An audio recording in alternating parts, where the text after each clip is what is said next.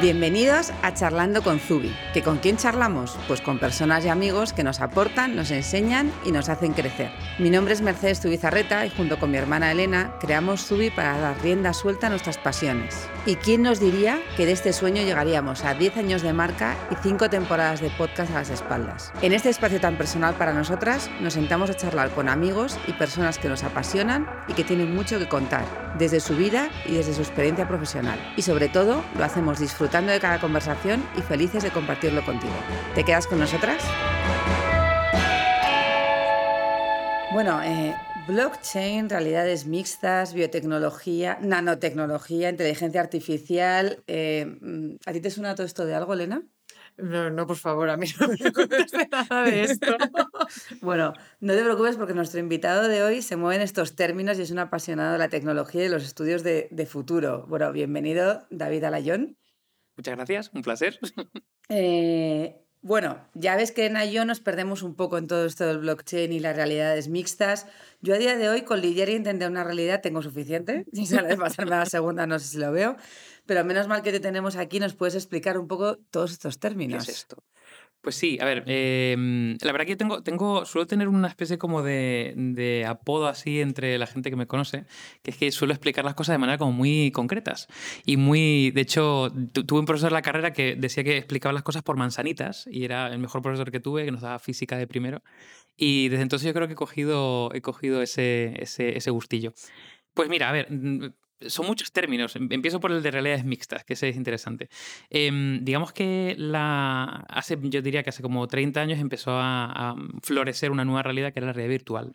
Que básicamente lo que te hace es te evade del mundo real y te ubica en un mundo virtual. Y para ello, antes te ponían cascos y ahora empieza a ver como pequeñas gafitas eh, pero pierdes el control de la realidad y lo que te hace es que te lleva a un mundo totalmente virtual. Y al principio solamente podías estarte quieto y mover la cabeza, solo podías observar el mundo virtual y poco a poco ahora te puedes mover por él. Ya las últimas gafas, que no están conectadas a un ordenador, van solas, en el sentido que ya son autónomas y puedes caminar por un espacio de 2x2, 3x3 eh, en ese mundo. Un poquito más tarde, eh, ya con, con, los teléfonos móviles, empieza a surgir otro, otro término que es la realidad aumentada. La realidad aumentada lo que consigue es eh, que tú puedes eh, enfocar el móvil con algo, puede ser la portada de una revista, puede ser un código QR, puede ser algo, que eh, hay una aplicación en el móvil que lo reconoce y te superpone encima de eso algo virtual, como que le pone una capita virtual. ¿no? Por eso como que aumenta la realidad. Tienes la realidad y la aumenta poniendo otra capa diferente. Y, bueno, pues, pues, se pusieron de moda, yo que sé, que tienes una caja de cereales, cogías el móvil y el logo salía y te hacía un baile. Exacto, ese era como el, comienzo de todo esto. Luego vino el, el, Pokémon Go, donde ya no, necesitabas una portada, sino que era geolocalizado. digamos, el trigger, lo que hacía que saliese el bichito era la geolocalización. Y ahora, en los últimos, probablemente la última década más o menos, probablemente los últimos seis años, empieza a ver la realidad mixta. Entonces, las realidades mixtas eh, son básicamente cuando em, podemos interpretar todavía poquito, pero bueno, algo, lo que es la realidad, por ejemplo, que hay una mesa, hay una pared, hay un suelo, y donde yo puedo coger un objeto virtual, por ejemplo, un jarrón, y lo puedo ubicar encima de una mesa.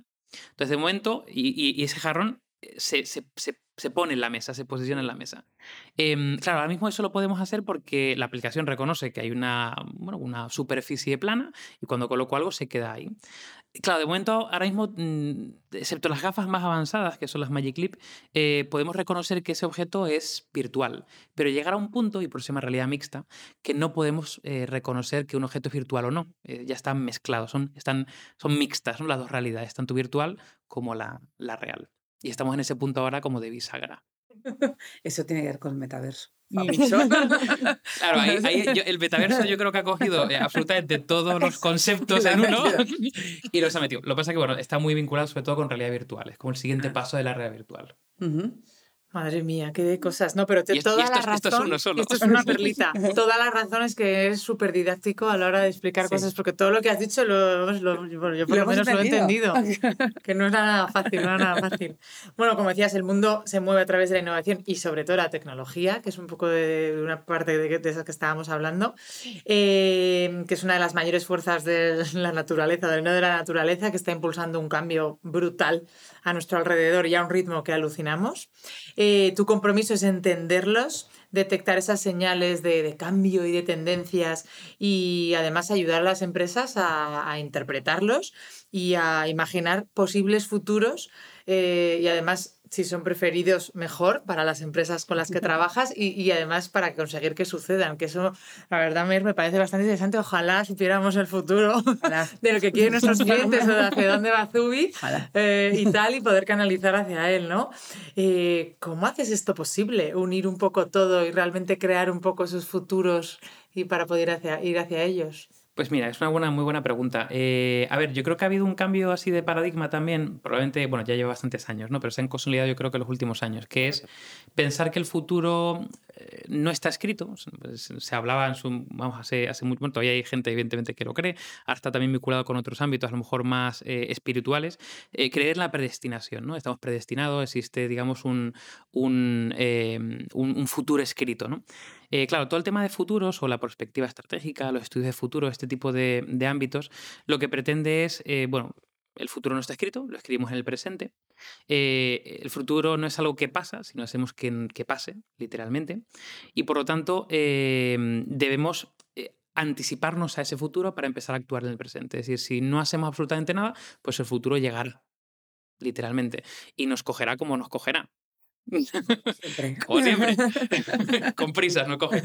Eh, por lo tanto, toda la parte de anticipación, el objetivo es, vale, eh, voy a intentar entender el presente, hacer proyecciones de hacia qué futuros, entonces haces posibles escenarios de futuro hacia dónde podría evolucionar. Y a partir de ahí vuelvo otra vez al presente, como que hago un viaje a posibles futuros, vuelvo al presente y a partir de ahí tomo decisiones.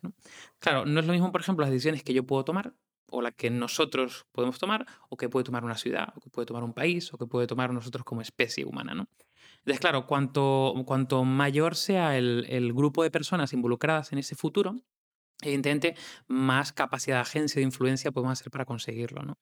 Em, entonces, claro, hay un punto interesante en toda la parte de futuros que ya no solamente es imaginar diferentes posibilidades, sino elegir aquellas que son preferidas para el colectivo que sea, responder un ejemplo muy concreto, y luego hacer por qué pasen. Entonces, eh, no sé si eh, conocéis lo que son los ODS, los Objetivos de Desarrollo Sostenible de Naciones Unidas, que son como los 16 objetivos, luego está el 17 que es el de alianzas, ¿no? Eh, que tocan, pues yo que sé, el tema de agua, educación, pobreza, bueno, tocan 16 ámbitos y alianzas, ¿no? Bueno, pues para mí eso es un ejercicio de diseño de futuros. ¿Por qué? Porque al final hubo un grupo de personas, concretamente en este caso de Naciones Unidas, que proyectó un posible futuro y dijo, el futuro vamos mal. A nivel de sostenibilidad, a nivel de diferencias sociales, a nivel de todos los sentidos. ¿no? Entonces, a partir de ahí, lo que hicieron fue volver al presente y decir, yo ese futuro no quiero ir, vamos a hacer posible un plan de acción para no llegar a él. El plan es 2030, lo desarrollan en 17 objetivos, e intentar generar una visión como colectiva, que cuantas más empresas involucren mejor, para poder conseguirlo. Y ahí es donde se, queda esa capacidad de agencia para intentar cambiar eh, el futuro por defecto. ¿no? El que no hacemos nada y va a pasar, pues eh, para llegar a futuros preferidos. Y dirigirnos un poco. Exacto. En todos estos futuros lo que también, o sea, nosotros podemos analizar, podemos ver tendencias, imaginarlos, pero también hay un componente humano en el que ser humanos somos los únicos, no somos capaces de fastidiar cualquier cosa que nos ponemos a ello. ¿Cómo piensas también esas variables de ese componente humano en el que es capaz de fastidiarlo todo por muy hoja de ruta que hayamos conseguido hacer? El ser humano es impredecible, es maravilloso pero impredecible. Pues mira, eh, el componente humano es, es muy relevante. De hecho, claro, eh, yo, por ejemplo, accedo al mundo de futuros y a, la perspectiva desde la tecnología. Digamos que a este mundo puedes acceder de muchas maneras diferentes, desde las tendencias, desde el diseño, desde la ingeniería, desde la antropología, sociología, puedes, puedes llegar desde múltiples ámbitos. ¿no? Eh, yo llegué desde la tecnología, por lo tanto, claro, cuando llegué a ese mundo yo traía una mochila llena de, de conocimientos tecnológicos. ¿no? ¿Y mm, qué he empezado a, sacar de ahí? Que toda la parte de futuros, el, centro, eh, son las humanidades, son las personas. Es decir, tú puedes venir con diferentes conocimientos, pero en el fondo lo que está en el centro, bueno, las personas y el planeta. ¿no? Eh, empieza a hablar de, de, life-centered design, ¿no? el diseño centrado en la vida o el diseño centrado en el planeta, ¿no? el planet-centered design. Bueno, pues la, la parte de futuros lo que ubica en el centro son las personas y el planeta. Entonces, el primer ejercicio que se suele hacer es un ejercicio que se utiliza una herramienta que se llama el PESTEL, El PEST es una herramienta que te ayuda como a identificar cuáles son aquellas eh, variables que más van a influir en el mundo en esos ámbitos. PESTEL es de políticos, económicos, sociales, tecnológicos, hay uno que es tecnología, pero solo uno de seis, eh, eh, medioambientales, ecológicos y legales. Entonces, te ayuda a pensar, por ejemplo, sobre un ámbito en concreto, por ejemplo, el futuro de la moda, por ejemplo. pues ahí en ese... Lo que acabo de sacar aquí. Corta, que vamos a hablar de esto. por ejemplo, lo pones encima de la mesa. Bueno, pues el primer ejercicio que se suele hacer es coger esas seis variables y empezar a ver no tanto del conocimiento desde los expertos, sino el conocimiento desde fuera. Es decir, no, no, no lo que podemos hacer nosotros o lo que puede hacer una gran empresa, sino lo que puede cambiar en el mundo. ¿Cuáles son los cambios políticos que pueden afectar al mundo de la moda? ¿Cuáles son los cambios sociales, los medioambientales, los económicos? ¿no? Entonces empiezas, digamos, al, al diferencia que herramientas de innovación, que tú empiezas con un reto y a partir de ahí empiezas a, a coger información y a, tangibilizar algo muy concreto, aquí vas al revés, empiezas de fuera y empiezas a, entender realmente lo que te puede afectar y luego empiezas a proyectar diferentes escenarios. Entonces, eh, bueno, la tecnología es uno de seis en este caso, pero la tecnología sí que tiene una cosa importante que es, es uno de los principales motores de cambio. Es decir, em, probablemente el, tema de la aceleración de la sociedad en la que vivimos está muy motivada por la tecnología. Hay cosas, por ejemplo, que no han cambiado en los últimos 50 o 100 años. Por ejemplo, temas relacionados con, eh, no sé, las tradiciones o temas socioculturales o temas eh, sociodemográficos. La demografía, la esperanza de vida ha cambiado, pero muy poquito con respecto a cómo... Es muy lento. Claro. Entonces hay como capas que van más lentas y capas que van más rápidas. Probablemente la mm. que vaya más rápida o la que motiva que todo vaya más rápido es la tecnología y la digitalización. Sin duda, la verdad. Bueno, has trabajado, eh, hablabas un poco a nivel mundial de, todos esos cambios, pero tú has trabajado en varios países con grandes marcas, agencias, con multinacionales, investigando tendencias y soluciones para crear también con, con ellos nuevas líneas de producto. Eh, digamos que sabes adelantarte a lo que vamos a necesitar.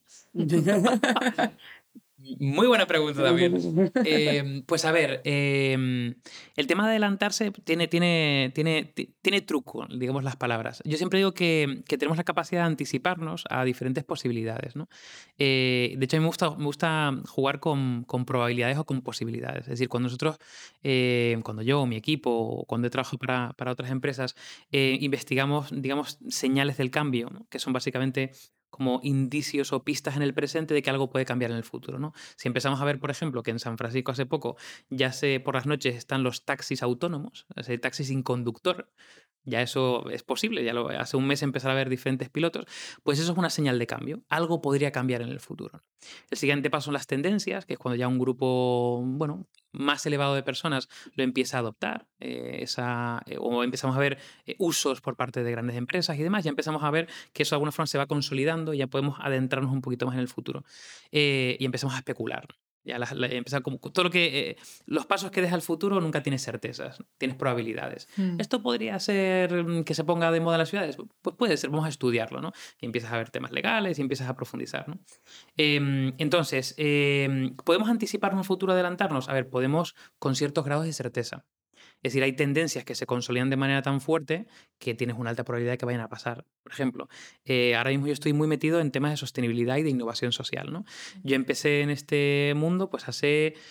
Cuando, cuando empezamos a hablar de montar la compañía que, que hemos montado, que se llama Innova, la montamos hace eh, seis años, pero eh, dos años antes ya empezamos a hablar sobre esto, ¿no? Ya fueron ocho años, ¿no? Antes.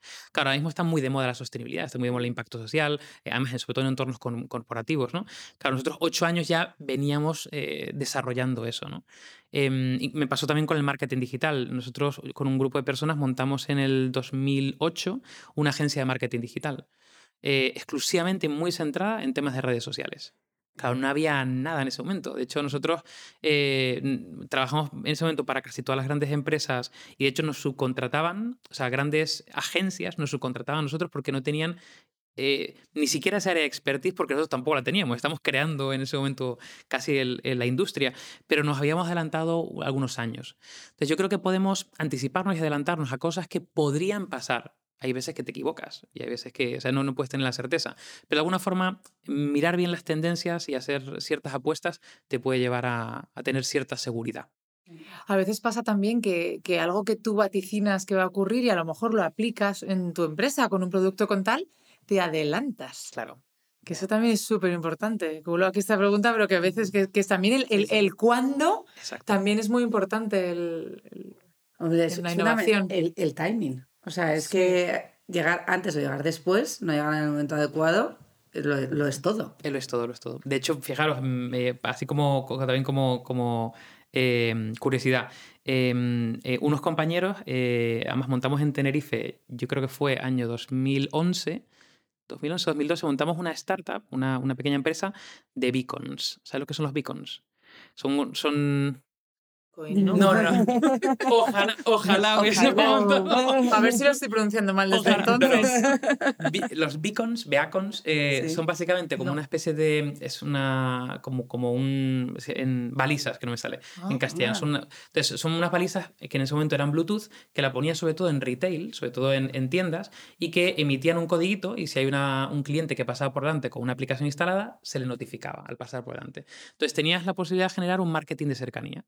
¿Vale? Porque podías como targetear, enviar mensajes a clientes que pasaban por delante. Persona que estaba cerca de la chaqueta. Qué maravilla. Exactamente. correcto. Y además, eh, si, si, por ejemplo había utilizado la aplicación, eh, vuestra aplicación o la, aplicación de una, de una marca, eh, podíamos personalizar esa, esa, esa notificación. ¿no?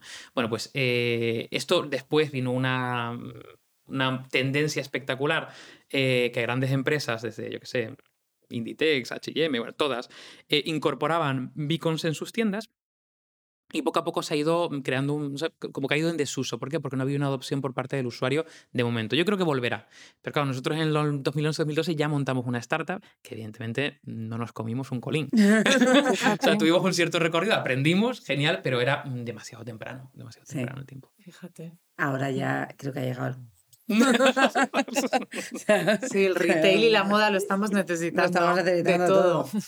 Bueno, sin duda en tu trabajo, como nos estás contando, hay muchísima ciencia y poca bola de, de cristal. Todas estas capas que nos estabas contando. Eres eh, experto en innovación y llevas más de 15 años desarrollando estas estrategias para las marcas, competidores de innovación y productos digitales con el enfoque que estás haciendo de experiencia de usuarios, que nos hemos adelantado. Eh, esos análisis de experiencia de usuario, o sea, yo vuelvo a lo mismo. A mí me parece que, que el ser humano es muy rebelde. Entonces, si tú te pones a hacer tu experiencia de usuario maravillosa y luego te lo chafan. Entonces, ¿en, qué te fijas? O sea, porque además tendréis que fijaros ya no solamente por países, sino por ciudades, por barrios, por debéis llegar hasta abajo, casi, ¿no? Pues mira, el nicho del nicho del nicho. El nicho del nicho. Pues mira, yo fíjate, ahí sí que he tenido un aprendizaje a lo largo de, los años, que es que al, principio yo recuerdo montar estrategias de innovación y de producto, eh, bueno, donde a lo mejor hacías un estudio consumidor, ¿vale? Te, quedabas una serie de características y a partir de ahí, pues ya lanzabas tu producto, ¿no? Y a partir de ahí, bueno, eh, pues intentabas mediante marketing o diferentes estrategias colocar ese producto. Lo que he aprendido es que esto no funciona.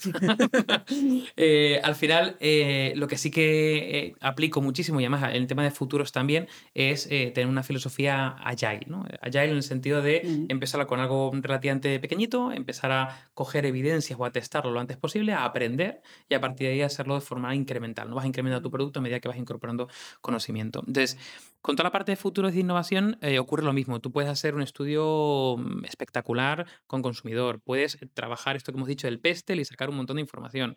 Em, puedes trabajar con expertos, ya no solamente con consumidor o con expertos que te puedan dar em, información.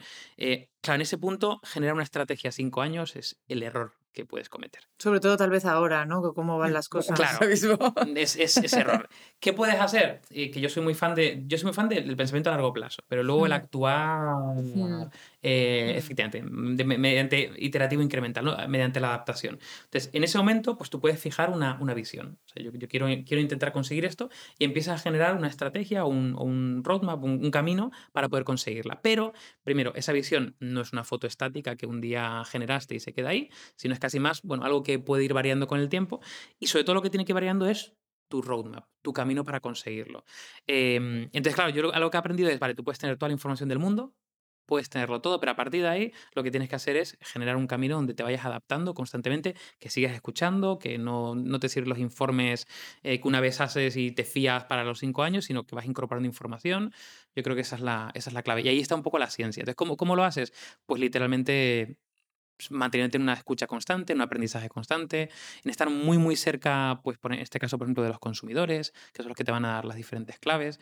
Entonces tienes que jugar como esas dos velocidades. Estás un poco anticipándote en el tiempo, pero estás también escuchando al consumidor, porque si no te puedes adelantar demasiado o quedarte atrás. ¿no? Entonces juegas, juegas generas un baile de equilibrio, digamos. Total, la verdad que, que Mary y yo que somos, por un lado, efectivamente somos una empresa pequeña, flexible, tal, vamos adaptando, y por otra somos, tenemos una, una genética alemana que también nos, nos, da mucha rabia, porque lo hacemos porque hay que cambiar y adaptarse, pero nos da una rabia como irnos en tal. Pero si es que antes de ayer habíamos dicho tal y ahora parece que tengo clarísimo que es, que es negro y ahora antes era blanco. Pero bueno, al final es que es así. El mundo era un poco la siguiente pregunta, que cada vez parece más difícil realmente acertar por lo rápido que va todo y la incertidumbre que hay. Y a la mínima te sale no sé quién eh, invadiendo el país de al lado y, tal. Y eso de verdad que... que, que, yo, yo, aquí tengo una pregunta que esto debe ser un poco como la Casa Blanca. Debe haber empresas que tienen escrito en plan, ¿qué pasa si invaden tal país? ¿Qué pasa si invaden tal otro? ¿Cómo? Ideas de futuro, ¿no? Sí. Alguna tendría, ¿qué pasa si hay una pandemia mundial? Sí, bueno, de hecho, de hecho hay, hay algunas por, que por ley lo tienen que hacer. Los bancos, las departamentos de riesgo de los bancos, tienen estudiado diferentes situaciones, claro, de, y generan protocolos de, de actuación. Eh, pero fíjate, yo creo que ahí, eh, volvemos a la clave también tiene mucho que ver con la, con la mm, semántica y, las, las, palabras, ¿no? Claro, adivinar el futuro, em, o no, no, sé exactamente la, la, la, palabra que utilizabas, pero tiene que ver con predecir el futuro, con adivinar el futuro, ¿no? Eh, claro, eso eh, yo creo que es, em, eh, probablemente es la filosofía con la que empezaron los, el tema de futuros, pues los años 80, que es intentar predecir el futuro, pero como todo va más rápido y todo hay un mayor nivel de incertidumbre y mayor nivel de caos, es imposible predecir el futuro. Es como ya, eso lo dejamos a un lado, es imposible. A partir de aquí, ¿qué podemos hacer? Pues empezar a trabajar con la escucha, diferentes escenarios e ir empezando a trabajar en posibles anticipaciones. Em, pero ya te digo, no tanto para adivinar, o para predecir, sino para em, tener ya una reflexión previa. De hecho, yo eh, digo mucho que la parte de futuros es eh, haber pensado antes que el resto que esa situación es posible. Para cuando se acerque, tú ya tienes estructurado pues, una estrategia, un protocolo, mm, lo que sea, de actuación, literalmente. Mm. Yo sé, seguro, o sea, yo estoy convencida. ¿eh? Yo que ya estaban preparados muchos, nosotros no. Los pequeños no nos da tiempo. Pero hay que hacerlo cuando, cuando eres tan pequeño, no puedes anticiparte tanto. Bueno, no tienes el, equipo de futuro. Voy a que quiero formarlo ahora. Ponlo aquí en la lista de to-dos. Fíjate, cuando eres tan encantaría. es, muy buena, muy buena reflexión esta. Cuando eres pequeño, no, no puedes, o sea, no tienes tantos recursos para invertir en, temas de anticipación. Sí que es cierto que eres más flexible a la hora de poder tomar decisiones, pero fíjate, una de las cosas que están pasando en en, empresas pequeñitas es que de alguna forma se agrupan en clústeres, es decir, para tener un mayor peso. ya la visión no es tanto de pues, una empresa pequeñita que genera un, área, digamos, de observatorio de tendencias, por ejemplo, sino nos juntamos diferentes empresas con un, a lo mejor un propósito común y a partir de ahí generamos ¿no? ese observatorio, pero para, para, para el beneficio de, de, todas. Y además, ese grupito tendrá mayor capacidad de influencia. Porque hay otra cosa que no, que no he dicho, que esto es una especie como de ciclo virtuoso, ¿no? Es decir, eh, como tú puedes influir en el futuro, si eres suficientemente... Mm, claro, iba a, decir, grande, pero no, influyente. Eh, puedes, eh, de alguna forma, mm, cambiar tu propia percepción de ese futuro. Es decir, por ejemplo, una, una, empresa muy, muy grande de moda pone de moda ciertas cosas, ¿no? Es decir, influye en el futuro y cambia, ¿no? Entonces es, es, muy interesante esta, esta, este eje. Pues muchas empresas pequeñitas pueden generar realmente un ciclo virtuoso para influir en el futuro eh, que quieren crear, ¿no? Volvemos otra vez en ese futuro preferible.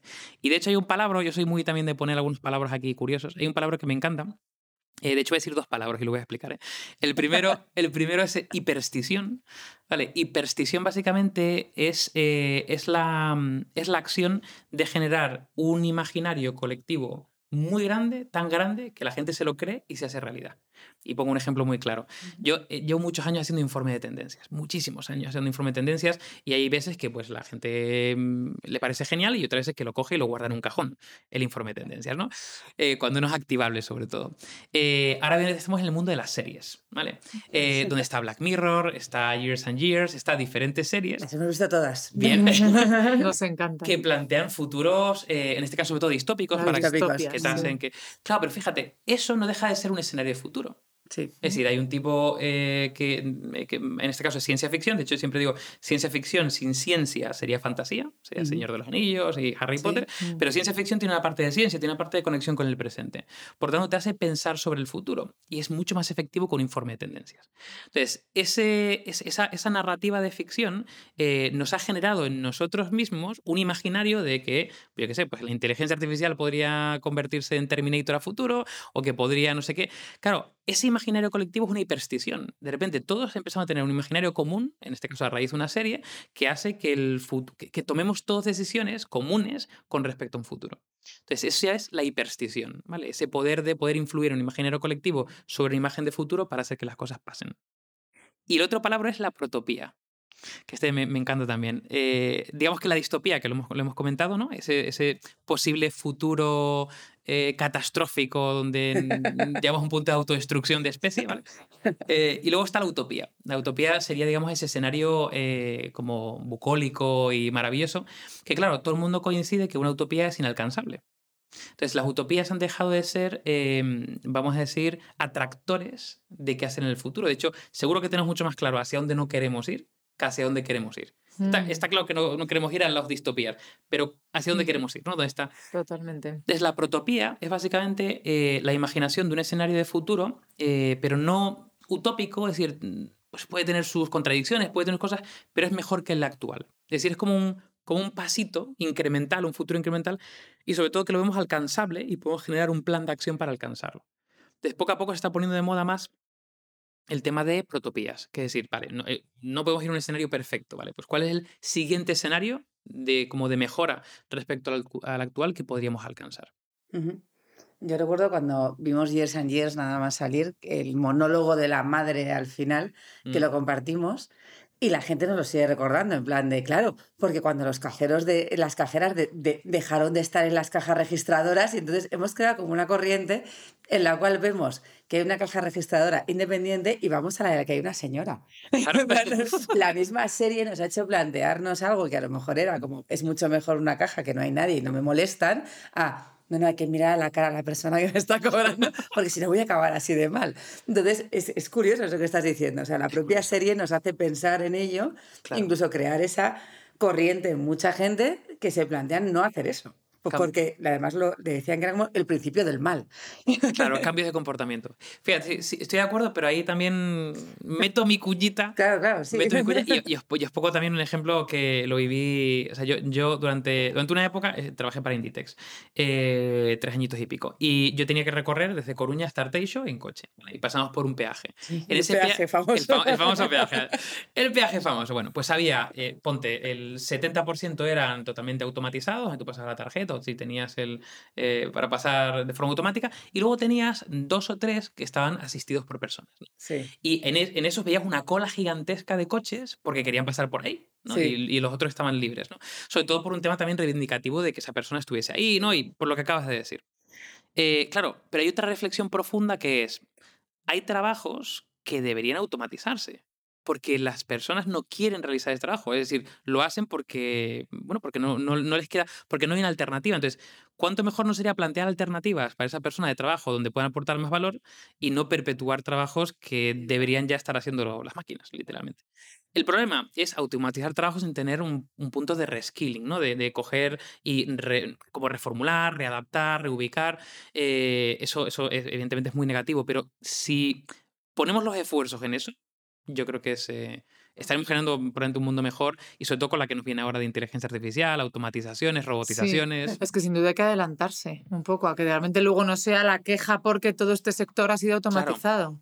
Ahí viene otra vez lo de futuro. Hay que adelantarse, hay que anticiparse. Muy bien. está calando, Mer. Vas, a probar, al final. bueno, eres docente, speaker, mentor y fundador de Innuba, que ya nos, la mencionabas, nos lo mencionabas antes. Es una consultora de innovación social que ayuda a empresas a diseñar y lanzar productos y servicios que generen un impacto positivo. ¿Qué te demandan actualmente los clientes de esas empresas? Pues mira, eh, claro, la tendencia ahora, em, hay una tendencia muy, muy grande con la parte de sostenibilidad eh, entendida con la parte medioambiental, ¿no? Hay una parte regulatoria que se tiene que cumplir, que nosotros llamamos los higiénicos, que son como los básicos que se tienen que cumplir, em, pero poco a poco a las empresas les interesa cada vez más eh, ver cómo puede utilizar ese vertical para generar alguna propuesta de valor. ¿Por qué? Porque los consumidores pues cada vez somos más conscientes, cada vez rascamos un poco más. evidentemente, bueno, pues en las crisis es muy complicado despegarte del precio, pero en cuanto las cosas van un poquito mejor, ya te empiezas a ver otro tipo de cosas, el impacto al planeta, dónde ha sido fabricado el producto, es decir, una serie de cosas.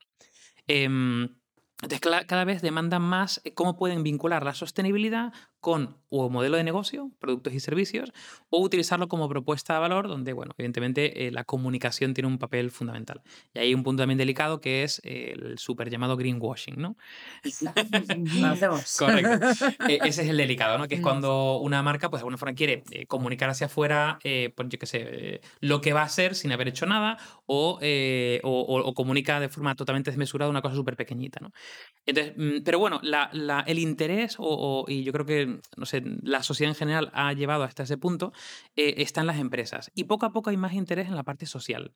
Es decir, eh, sobre todo las grandes corporaciones no han, nunca han tenido en cuenta el impacto que generaban social y medioambiental en su modelo de negocio, sino simplemente, oye, pues eh, puedo hacerlo, me cubre la ley, para adelante, ¿no? Y, el objetivo siempre era pues intentar maximizar su beneficio. Ahora poco a poco evidentemente existe todavía el tema de o maximizar beneficio, poco a poco se está cambiando a sostenibilidad económica, es decir, a lo mejor no gano tanto, pero eh, genera un mayor impacto en el planeta, un mayor impacto social, y eso genera, pues eso, un cambio de cultura, un cambio organizativo, un cambio de modelo de negocio, nuevos productos y servicios, nuevas formas de comunicar, nuevas formas de hacer las cosas en, definitiva, ¿no? Pues nosotros, esa es la mayor demanda, por un lado, la transformación organizacional para poder hacer eso. Yo siempre hablo que eh, venimos de la transformación digital y ahora viene la transformación social de las compañías. Y el otro que nos piden es la tangibilización. ¿Cómo puedo generar un producto o un servicio que sea, por ejemplo, socialmente, em, pues, perdón, sostenible eh, a nivel eh, social y medioambiental y económico, siempre económico. De hecho, nosotros mm, em, velamos, o sea, impulsamos la idea de que no están reñidos. Tú puedes generar un modelo totalmente sostenible económicamente y que sea sostenible social y medioambientalmente. Evidentemente no con los márgenes ni con eh, las formas que había de hacer las cosas. Pero bueno, es como hemos llegado también a un punto, eh, estamos tocando como los límites del planeta y del sistema socioeconómico. Entonces, sabiendo esto, ¿por qué vamos a reubicar cómo hacer las cosas? Yo creo que Elena podemos estar muy orgullosas. Llevamos haciendo esos tres pilares desde que empezó Zubi. Bien. Todos los años tenemos que ver cuál ha sido nuestro impacto económico, social y ecológico. Qué guay. Y mejorarlo un poco para el año siguiente. Digo un poco porque es difícil. Cuando es pequeñito es difícil, pero vamos, cada año hacemos un poquito más. Sí, lo intentamos, pero no hay que parar porque de verdad está siendo la asignatura de... La asignatura, sí porque eh, la huella que dejamos, o sea, ya ha pasado más allá. O sea, la, huella ahora es por lo que un poco se nos rendirá cuentas en el futuro. ¿Qué, huella queremos dejar las empresas ahora o debemos dejar las empresas ahora? Bueno, pues fíjate, yo ahí mm, diría que depende, eh, depende de las personas. Eh, de hecho, nosotros hicimos un cambio muy interesante porque cuando empezamos con Innuba queríamos trabajar con empresas en plan de, queremos trabajar en el sector textil, en el sector de mm, gran consumo, el sector de la energía.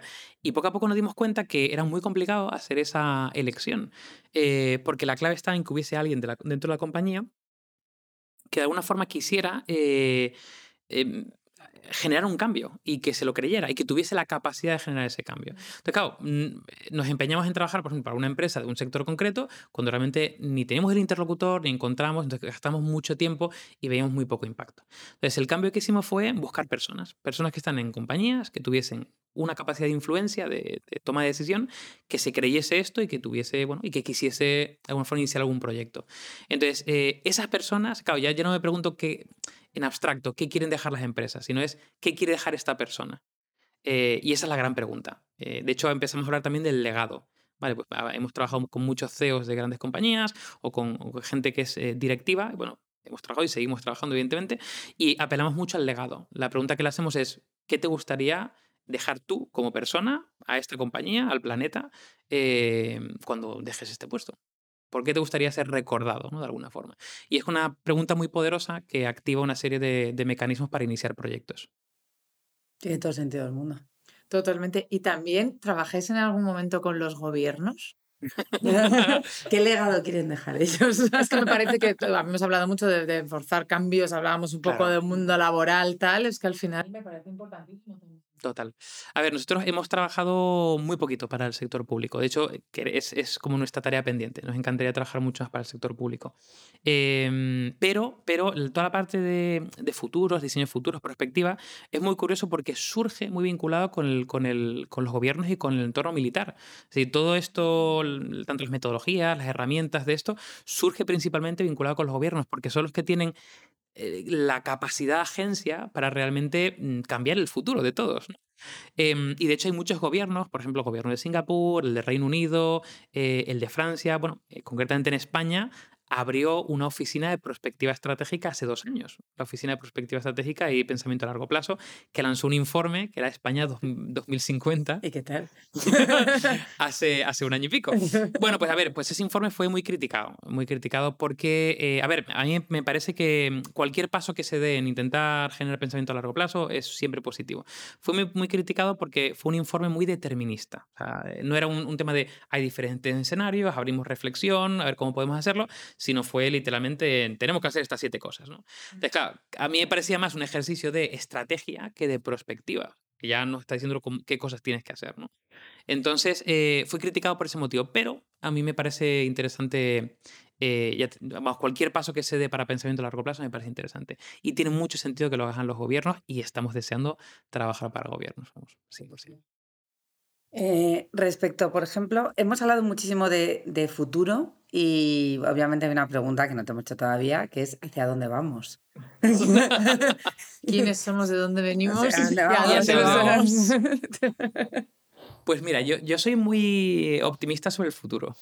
Qué bien, gracias.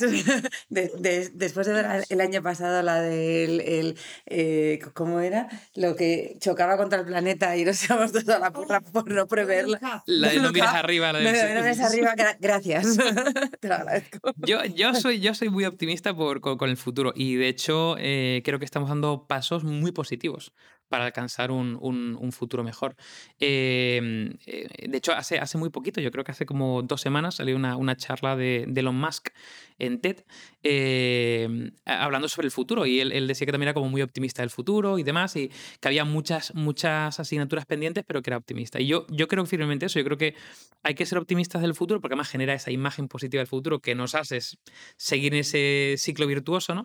Em, pero, pero también hay que ser, entre comillas, pacientes, ¿no? Es decir, nosotros, por ejemplo, eh, trabajamos también mucho con el tercer sector, ¿no? Y, yo veo eh, muy necesario que haya empresas que de alguna forma, por, oye, pues metan el dedo en la llaga, eh, pues, empresas, iniciativas, ONGs, proyectos, ¿no? Que metan el dedo en la llaga y que, y que pongan encima de la mesa y que despierten el pensamiento crítico, ¿no? Eso lo veo suficiente. Pero, pero luego, por otro lado, hay muchas empresas que, claro, llevan a lo mejor 150 años operando, que tienen, no sé, 190.000 empleados, que no pueden dar un viraje de la noche a la mañana. De hecho, sería muy poco responsable que dieras el viraje.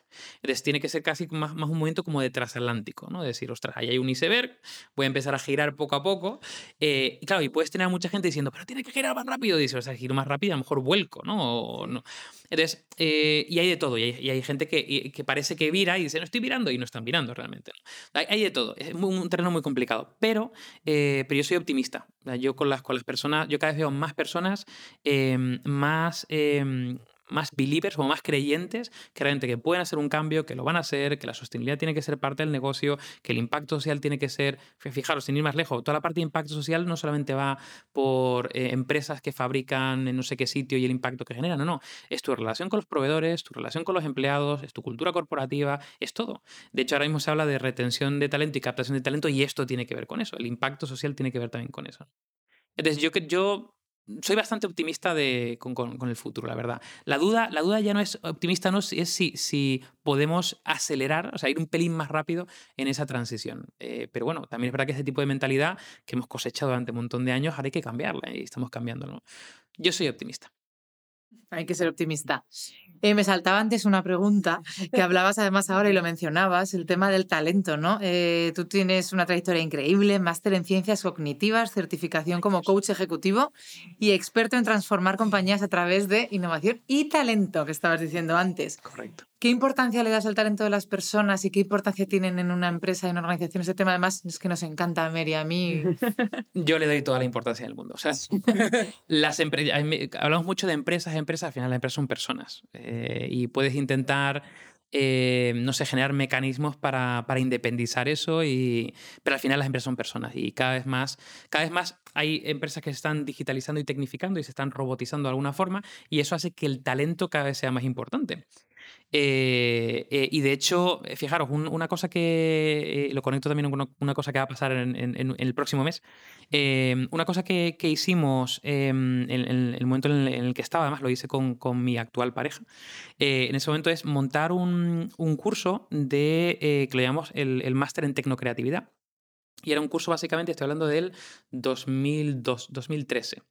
Eh, intentamos generar perfiles multidisciplinares. Eh, era, un, como una formación que hablábamos de creatividad, estrategia, Gestión de proyectos, eh, visión de negocio. Mer se acaba de autoseñalar. Me acabo de meter en un curso. Pero pues ese un curso que lanzamos en ese momento que fue muy pionero, porque en ese momento estaba como todo muy verticalizado, ¿no? Y yo en ese y teníamos una visión del talento eh, eh, que, bueno, en ese momento se, había algunos nichos, no, no te diré que estaba muy de moda, pero que se empieza a hablar de talento en forma de T, talento en forma de M. Básicamente la T eh, simbolizaba pues, el palito vertical, el área de expertise, y el, horizontal era eh, conocimientos transversales que tenías para aplicar ese área. Luego, talento en forma de pi, dos áreas de expertise, talento en forma de M, tres, o talento en forma de peine, que lo llaman los, los americanos, eh, donde tienes diferentes áreas de expertise de diferentes tamaños, pero tienes un componente muy transversal muy fuerte. Entonces, lo que queríamos en ese momento era formar a personas que tuviesen esa transversalidad. Y eso es algo que desde ese momento, mm, ya digo, 2011, 2000, 2000 sí, 2012, 2013, eh, hemos ido arrastrando hasta ahora. todas las formaciones que, doy yo, que también da mi pareja, lo hacemos principalmente para intentar generar un set de competencias más allá de la, eh, del eje vertical de especialización para darnos otra mirada mucho más abierta. Y el mes que viene eh, lanzamos un libro que se llama Upgrade, que justamente va de eso. Son intentar desarrollar 13, 14 competencias que cualquier persona debería desarrollar eh, para ser relevante en el futuro. Y no son conocimientos, son competencias que tienen que ver con visión estratégica, con, eh, productividad personal, eh, con pensamiento crítico, con, capacidad de innovación, tiene que ver con, con, diferentes verticales. O sea que yo, para nosotros el talento es como piedra angular de casi cualquier cosa. Y entre tanta innovación, tecnología, ¿dónde queda la cultura? El arte.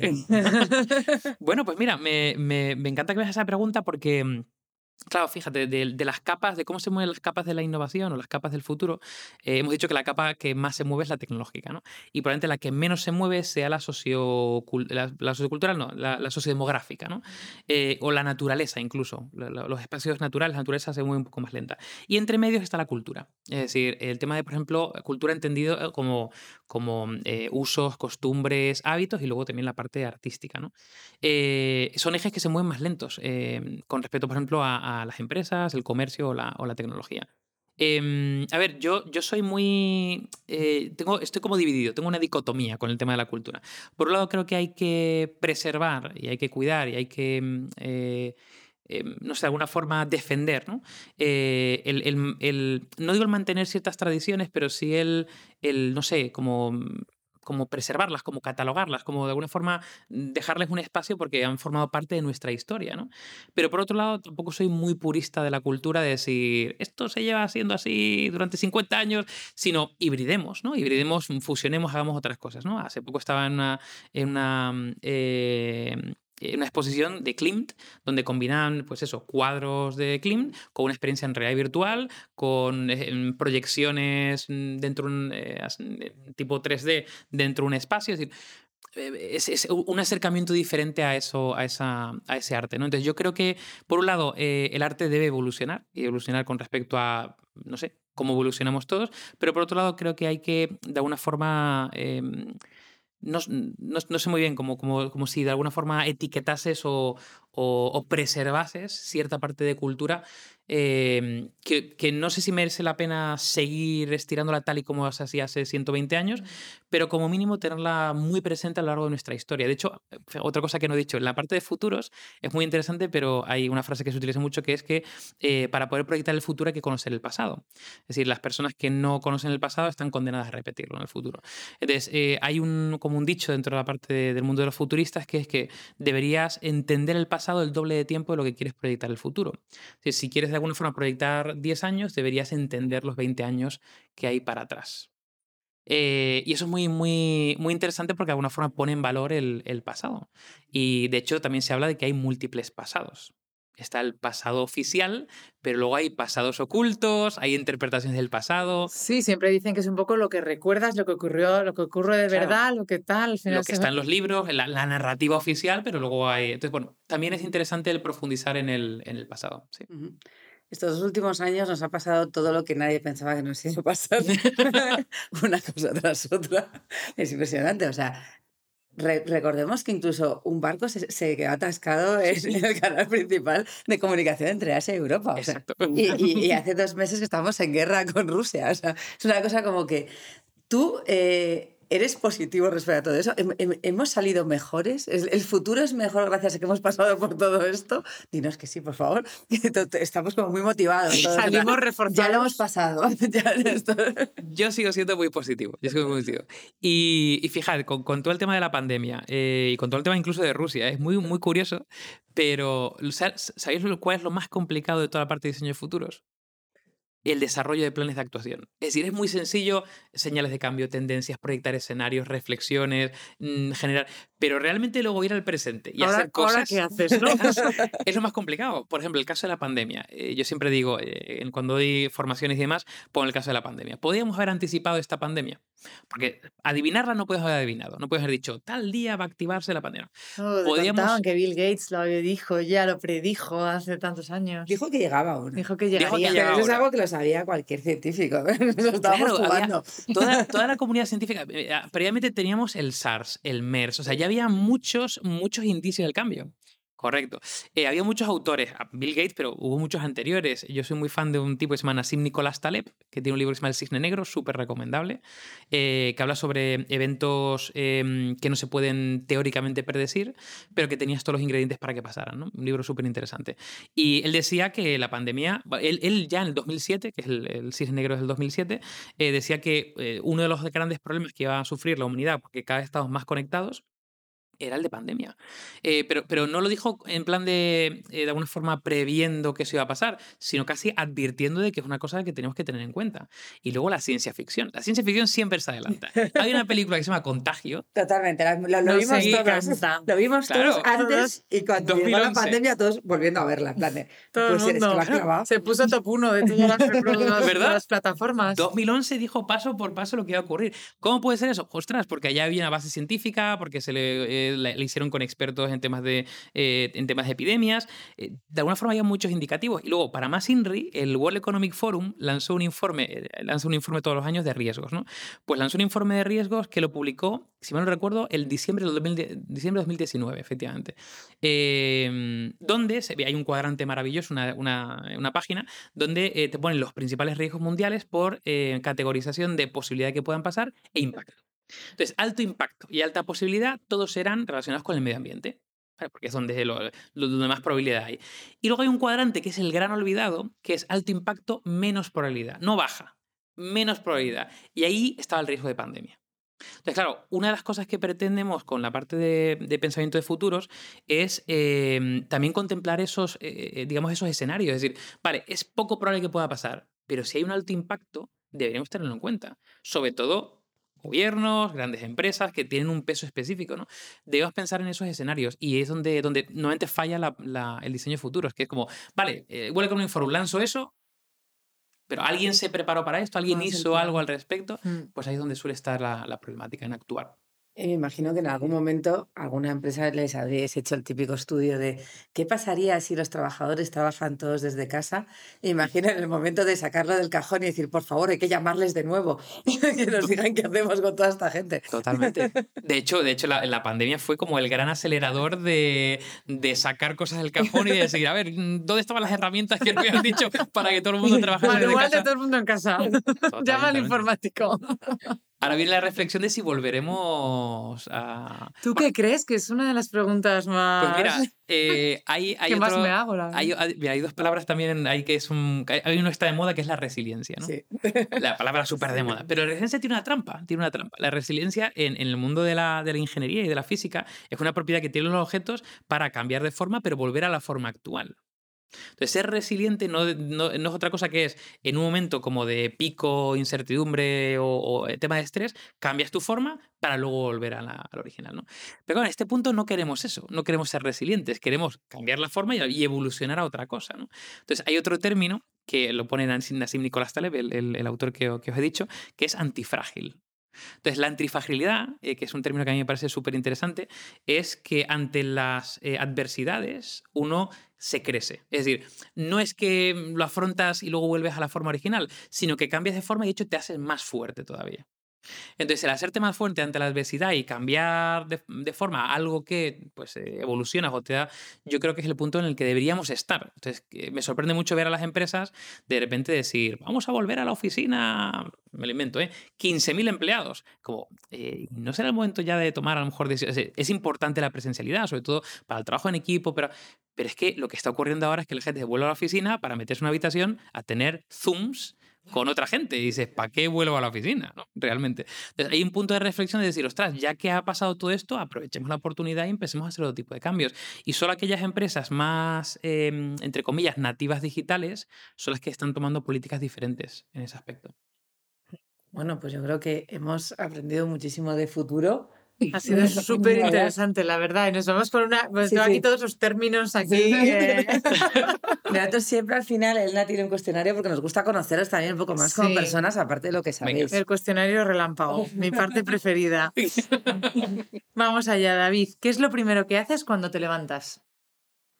Pues. Mirar al futuro. Mirar por la ventana. Pues eh, probablemente pasear a las dos perritas que tengo. Tengo dos perritas y es lo, primero que hago. Estupendo. ¿Cuál es tu gran pasión que nos puedas confesar? Aparte del em, futuro. Pues tocar el piano. Mm, ah. Por este sea la única actividad que haga que mi cerebro se apague y me pueda evadir dos horas del mundo. Es que hay que concentrarse mucho para que no te falle una tecla. ¿En moda tienes alguna prenda o algo sin lo que no puedes vivir? Pues, pues mira, mm, pues probablemente, y esto me ha pasado en los últimos así siete años, eh, el, el coletero. Eh, no puedo como he empezado a dejar el pelo largo, eh, no puedo vivir sin él y de hecho antes era como, bueno, me pongo cualquier cosa y poco a poco ahora, ¿qué está? Y voy seleccionando y me la llevo todo, siempre llevo, eh, de alguna además en la mochila llevo varias por si me pierdes el coletero. Es que es una prenda que se ha desarrollado mucho en los últimos años. Yo también llevo, el es mío. Tenía que ponerme un trozo de lazo no, que no. por aquí porque he dejado el mío en casa. Estás siendo, o sea, estás, estás en la moda. Sí, sí. Absolutamente. ¿Qué crees que estarías haciendo si no te hubieras dedicado a la innovación? ¿Hubo algún otro camino? Pues, sí, de hecho, pues probablemente estaría dedicándome o, a algo relacionado con la música, que es una de mis super pasiones, o algo relacionado probablemente con la psicología. Sí, sí, yo estuve ahí en ese momento de ingeniería, psicología o, conservatorio. Literalmente en, esas, en esa tesitura estuve. Impresionante. Como experto futurista, ¿tienes miedo al futuro? No, no tengo miedo al futuro. De hecho, que eres optimista, así que vamos para adelante. si pudieras, ¿qué cambiarías? Así en general. Del sí, del futuro que viene o de lo que ya está aquí. Pues, eh, pues probablemente, mm, eh, mira, se, dice mucho que no hay, que no hay alternativa al, contexto socioeconómico en el que vivimos, o, por lo menos el sistema que vivimos socioeconómico, pues eh, ¿qué cambiaría? Pues eso, plantear una alternativa, que hay otra forma diferente de hacer las cosas, de vivir, de mm, funcionar, de operar, de tener los negocios, o sea, cambiar, digamos, el, lo que me gusta decir que es reinstalar el sistema operativo del mundo. ¿Cuál es tu próximo reto? Em, buena pregunta. Pues, eh, ah, bueno, mi próximo reto lo tengo muy claro porque va a ser eh, centrarme en el libro y hacer que salga, que salga bien. Eh, y de hecho, probablemente el libro evolucione a, algo de formación. O sea, que el libro sea como un eje central y generemos algo de formación alrededor. Necesitamos mucho más, que estos 50 minutos no han sido suficientes. Nos apuntamos seguro. ¿Y con qué sueñas, David? Pues, em, qué buena pregunta. Eh, pues fíjate, ahora mismo sueño probablemente con... Eh, yo desde la parte del confinamiento he vuelto a como a reconectar con la naturaleza. Yo soy canario y hubo mucho tiempo en Madrid, aparte de vivir en otros sitios, pero echo de menos el mar. Y sueño con tener momentos como de desconexión de esta conexión. Sí, sí, sí. Y además muy conectado con el mar. Qué maravilla. Qué maravilla a todos. Queremos con esto. todos una morrilla de mar. Tremenda.